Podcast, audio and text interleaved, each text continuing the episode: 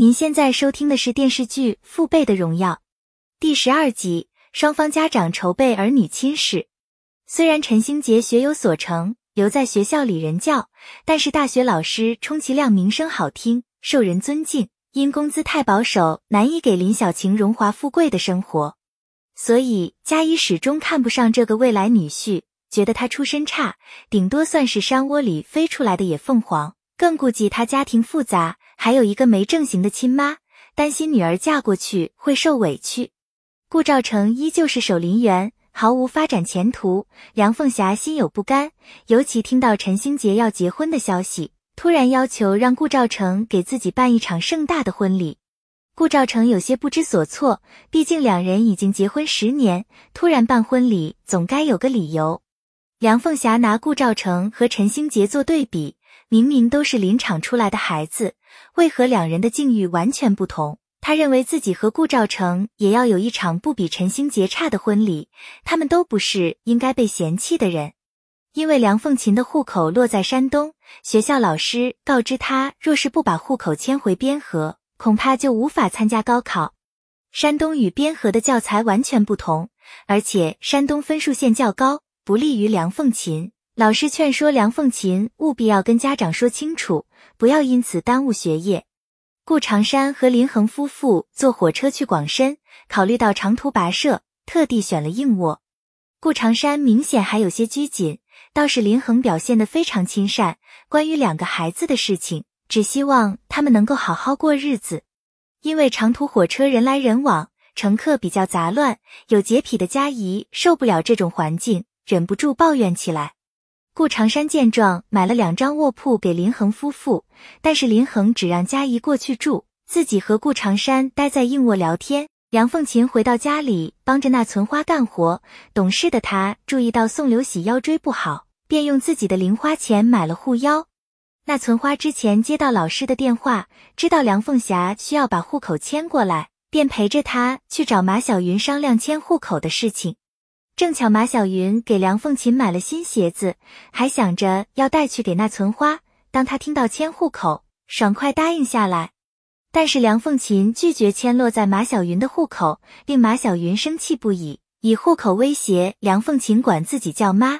结果遭到梁凤琴的果断拒绝，宁愿一辈子待在山沟里。待梁凤琴走后，那存花劝说马小云不应该跟梁凤琴闹脾气，非要耽误孩子的学业和前途。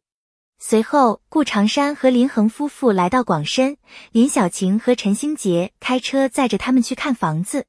佳怡对房子明显不满意，觉得位置地点很偏僻，房子面积还很小，为此挑三拣四。尤其听到陈星杰付了房子首付，还要贷款二十多年，瞬间变了脸色。为了能够让林小晴过得更好，陈星杰打算辞掉学校的工作，找一份工资更高的工作。林小晴心疼陈星杰压力大，虽然眼前还有很多现实问题，但是两个人能够互相理解，非常恩爱，未来照样能够克服这些困难。当天晚上，陈星杰和林小晴给三人订了大酒店。顾长山心疼孩子们破费，想要换个招待所。但是陈星杰好说歹说，让他留下来。陈星杰跟林恒夫妇坦诚真实想法，承诺会给林小晴好的生活，自己承担全部购房款。这番话让佳怡不再生气。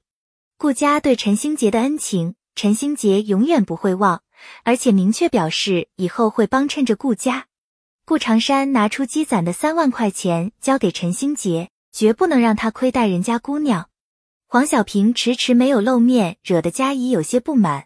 顾家和林家在饭店吃完饭，顾长山、林恒和陈星杰抢着买单，引起其他顾客的关注。梁凤霞和顾兆成在筹备着婚礼，陈星杰和林小晴拍摄婚纱照片，也给那存花发了过去。